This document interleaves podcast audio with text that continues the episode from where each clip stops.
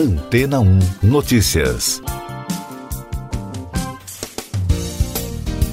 Bom dia! Reportagem do Infomoney destaca uma pesquisa sobre os golpes financeiros realizada em 2020 pela Comissão de Valores Mobiliários, com cerca de mil pessoas que fizeram consultas envolvendo fraudes.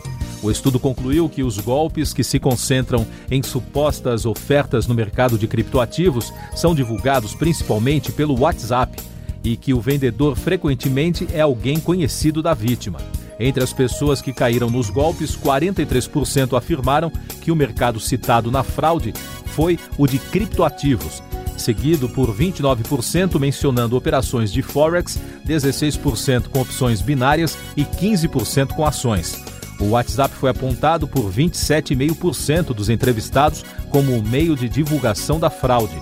Em 29% dos casos, o suposto vendedor era um desconhecido, enquanto os outros 50% era alguém que a vítima conhecia. Segundo especialistas no assunto, a fraude é muito divulgada no boca a boca, o que ajuda a entender por que o aplicativo aparece como um meio de disseminação tão forte. Outros dados coletados sugerem que quem já caiu em uma fraude tende a confiar mais nas orientações financeiras. Além disso, os pesquisadores também notaram que os golpes estão mais sofisticados e convincentes. Numa segunda etapa da pesquisa, que envolveu entrevistas mais aprofundadas com 12 vítimas, a CVM identificou o processo mais usual das fraudes. De acordo com a investigação, no começo os investidores até chegam a obter ganhos com a suposta aplicação, muitas vezes realizando saques com lucro. Depois, vêm as dificuldades para conseguir resgatar. A pesquisa mostrou que as vítimas e não vítimas de golpes financeiros possuem experiências distintas com investimentos. Em relação ao perfil psicológico de quem foi vítima de golpes, em geral, são pessoas com pouca confiança nas instituições, que nutrem um sentimento de exploração nos seus trabalhos, são mais abertas a oportunidades de investimento e exposição ao risco e com maior suscetibilidade ao chamado efeito manada. Diante dos resultados da pesquisa, a comissão pretende reforçar algumas frentes de atuação a prevenção às fraudes financeiras, por exemplo, será um dos temas de destaque na Semana Mundial do Investidor deste ano, marcada para outubro e organizada no Brasil pela comissão. Fora isso, a CVM integra uma força-tarefa contra pirâmides financeiras e deverá lançar nas próximas semanas um boletim de proteção e orientação aos investidores dedicados aos criptoativos. E daqui a pouco você vai ouvir no podcast Antena 1 Notícias. Congresso aprova texto da LDO que triplica verbas do fundo eleitoral. Bolsonaro tem sonda retirada e evolui de forma satisfatória, diz hospital. João Dória testa positivo para a Covid-19 pela segunda vez. Congresso Nacional aprovou na quinta-feira o projeto de lei de diretrizes orçamentárias para 2022, que amplia os recursos do fundo eleitoral para 5 bilhões e 700 milhões de reais. O placar na Câmara foi de 278 votos a favor, 145 contra e uma abstenção. No Senado, o projeto foi aprovado por 40 a 33. O déficit projetado para 2022, equivalente a 1,9% do PIB, é menos que o de 2020. Segundo o boletim médico do Hospital Vila Nova Star, em São Paulo, o presidente Jair Bolsonaro evolui de forma satisfatória, está sem a sonda nasogástrica, mas continua sem previsão de alta. Bolsonaro está internado desde a noite de quarta-feira, quando foi transferido de Brasília após apresentar um quadro de obstrução intestinal. Hoje, ele passa por nova avaliação. O governador de São Paulo, João Dória, testou positivo para a Covid-19 pela segunda vez. Ele já havia testado positivo para a doença em agosto de 2020 e se manteve assintomático. Dória informou que descobriu a reinfecção após realizar um teste por prevenção. O governador cancelou toda a agenda e deve trabalhar em casa. Essas e outras notícias você ouve aqui na Antena 1.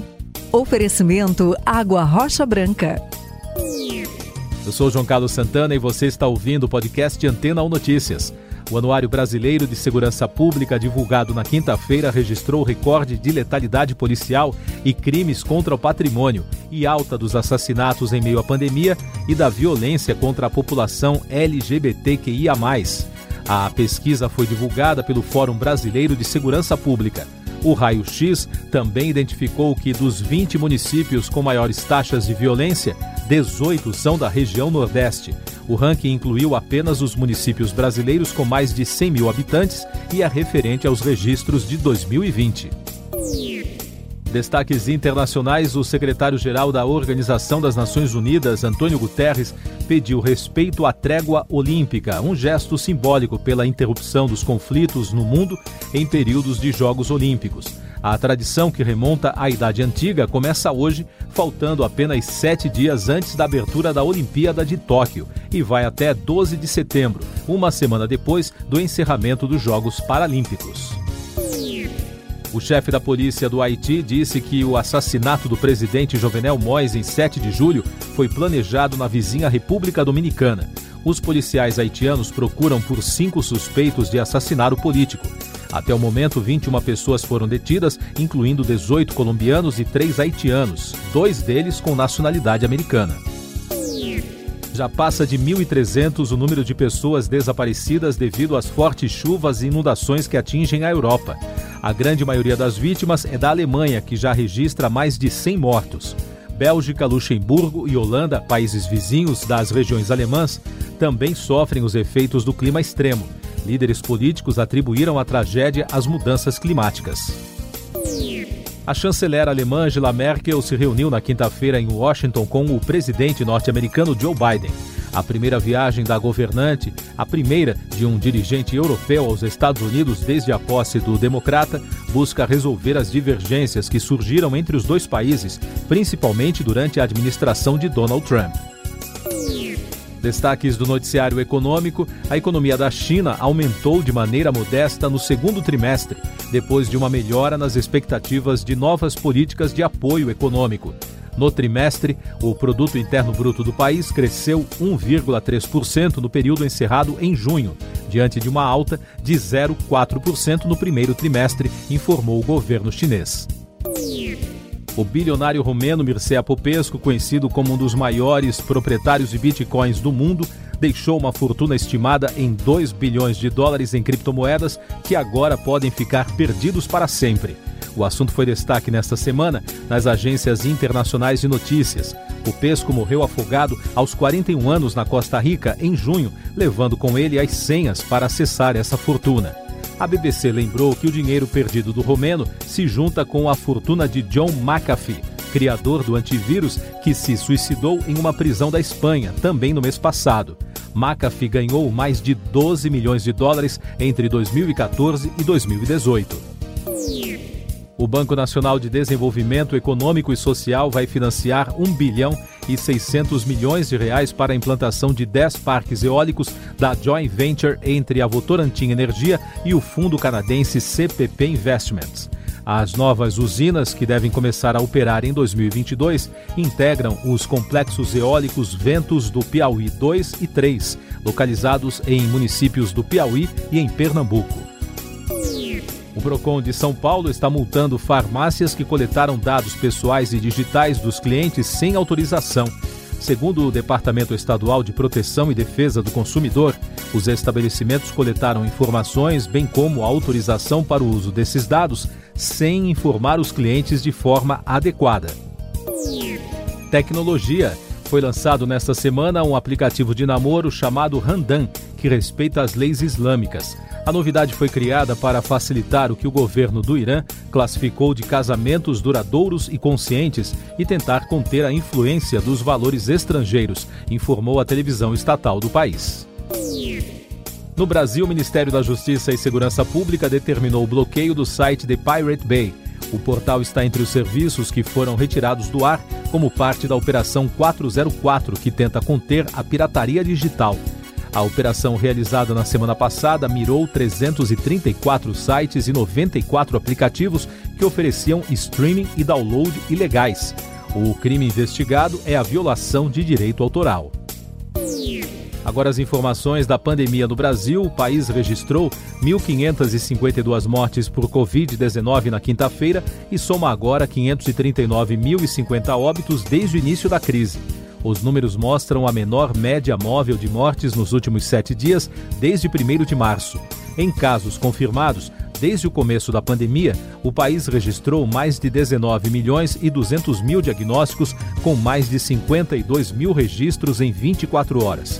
E o balanço da vacinação contra a doença aponta que a população que está totalmente imunizada contra a Covid está em 15,40%. São mais de 32 milhões e 600 mil pessoas que já tomaram as duas doses ou a dose única de vacinas.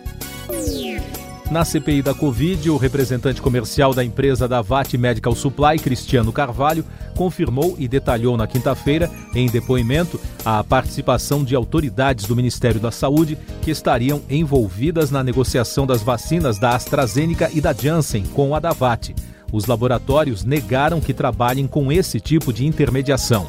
E o ministro Ricardo Lewandowski, do Supremo Tribunal Federal, negou um pedido do deputado Ricardo Barros, líder do governo na Câmara, para que a CPI tome seu depoimento antes do recesso parlamentar. As sessões da comissão serão retomadas no dia 3 de agosto.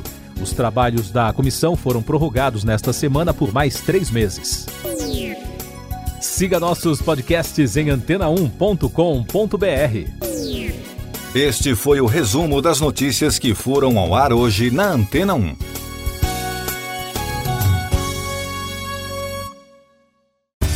Depois de tanto conteúdo legal, que tal se hidratar com água rocha branca?